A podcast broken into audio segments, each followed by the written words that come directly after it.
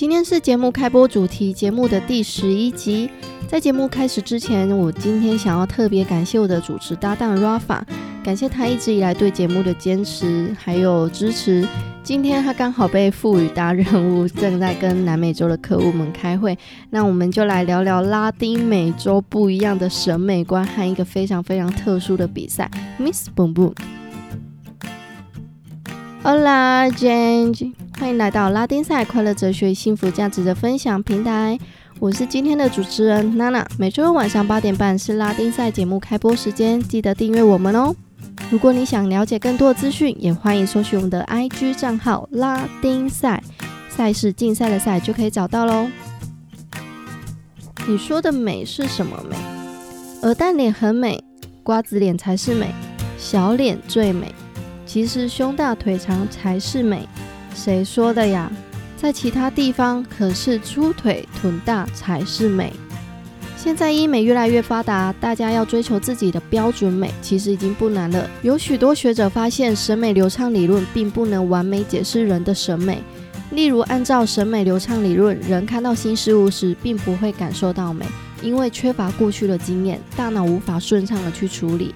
但研究发现，并非如此，人在欣赏新物品的时候，也会感觉到美，且越典型常见的事物，并不一定会觉得美。生活中也可以发现人们对新物品感受到美的例子，例如二零零七年贾伯斯展示了第一代的 iPhone 的设计，在当时并非手机的典型，人们却望着 iPhone 赞叹说：“哇，真的很美。”相反的，人会看腻常见的事物，你以为看着一块常见的橡皮擦，然后说：“橡皮擦真的很美吗？”我们再回来人类美的定义。例如说，在日本，虎牙是卡哇伊；在新几内亚，有刺面刺身才是俊男美女。但是这边指的刺身是指刺在脸上或背上的那种巨大图腾，不像你想象中的那种帅气刺青，或者是呃一些小图腾的刺青哦。这个刺青呢，在他们那边的男人成年礼，或者是男人达成某一种事迹的时候才可以刺的，所以那是一种帅气英勇的象征哦。还有还有，离我们最近的南韩，他们主打的是小脸就是美，骨感就是美，所以你会发现哇，现在好多嗯男孩的整形啊都非常非常的有名，也有人说哇，他们整出来的好像都是同一家整形诊所出来的。但在其他的国家，例如说毛利塔利亚，则是越胖越好，是不是审美观非常不一样呢？因为在这个地方呢，瘦不拉几的女孩可是找不到男人嫁的，所以在这边女生呢一定要有肉感。才会叫做性感哦，也因此他们小时候呢，父母就会很努力的把他们养得肥肥胖胖的，很可爱很可爱。但是也是因为这样子，这些呃女性呢，在他们的肠胃并不是这么的健康。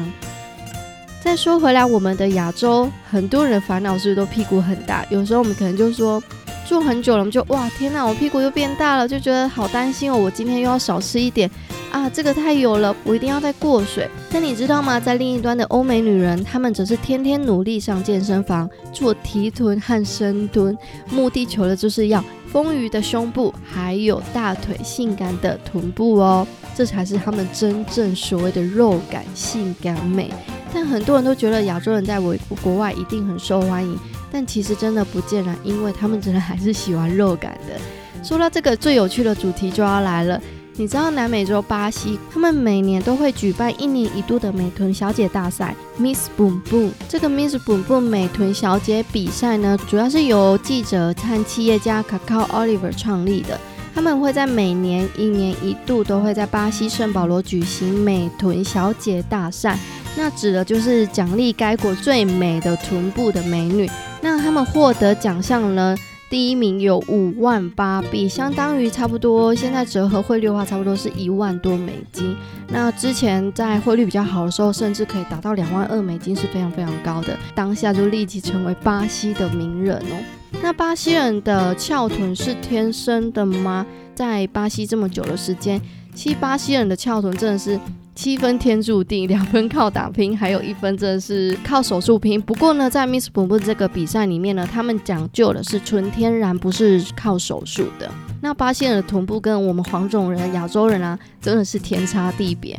就算是巴西人中的扁平臀，那弧度可能也是绝大多数黄种人的翘臀了。呃，一开始大家他们就会觉得我们很像小朋友，真的在那边真的会很难买到裤子，因为真的实在是 size 跟体型实在是太不一样了。因此我当时的牛仔裤啊，跟很多衣服都是从亚洲特别带过去的。但是其实也还好，因为巴西那边有蛮多自己的品牌，那我也曾经去买过，就是穿起来其实也是蛮舒服的。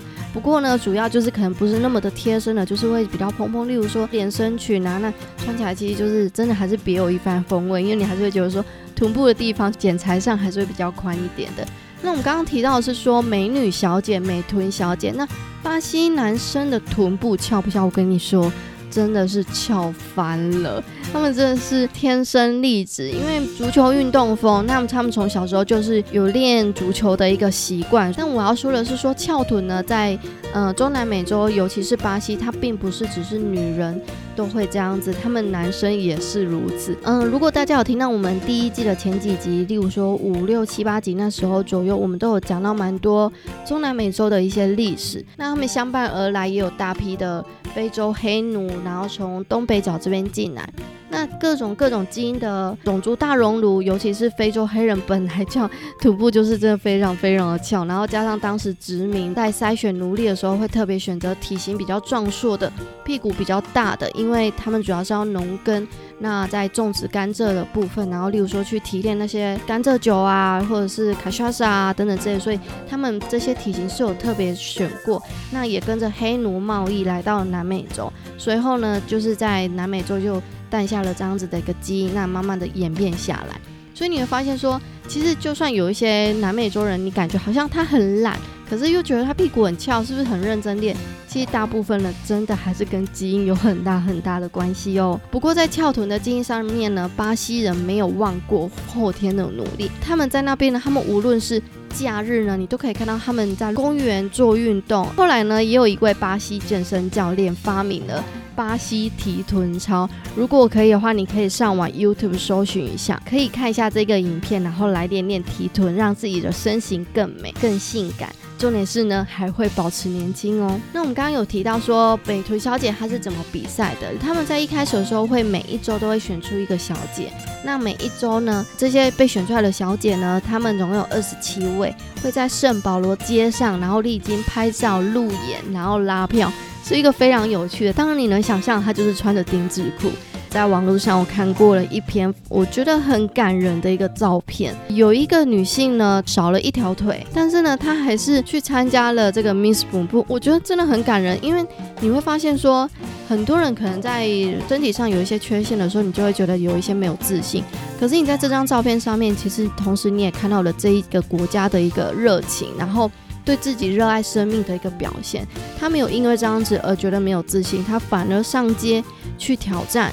一样就是秀他自己，我今天就是爱我自己的身体，我就是相信我自己的臀部就是最美的。所以那张照片我一定会分享给大家。他们在经过多轮比拼之后呢，最后呢会选出一个决胜负。当然，最终选出来了是有一笔奖励，而且金额也是不少。不过，其实我觉得最重要的是，你有没有享受在比赛阶段，尤其是在比赛的初阶段的时候，是每一个人都要上街去，去勇敢的去走上那条街，然后你是开心的，你是享受当下的。所以呢，我觉得这个精神真的是非常非常值得分享。然后，如果有机会呢，我们一定要去当场看一下这一个比赛，真的非常的精彩。今天是我第一次用不一样的方式主持这个节目。那做节目当中呢，其实让我最期待与最开心的事情，就是与听众你们分享每一个小小的主题。那透过分享与反馈呢，我们也都会互相彼此成长。尤其是你们的反馈、你们的留言和鼓励，真的对我们来说，真的非常非常的重要。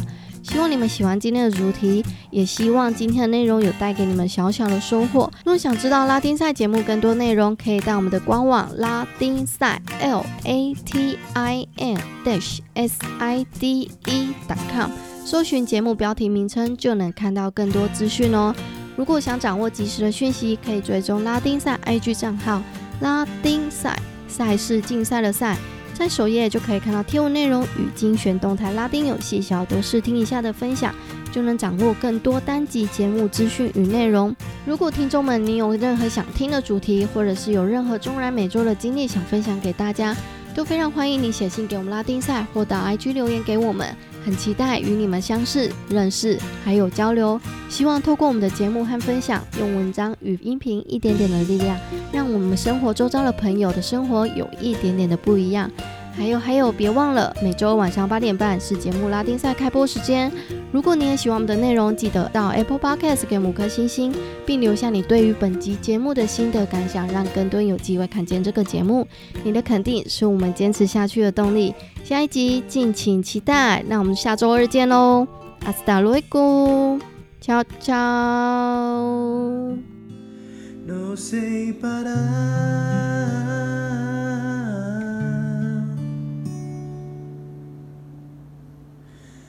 去求了。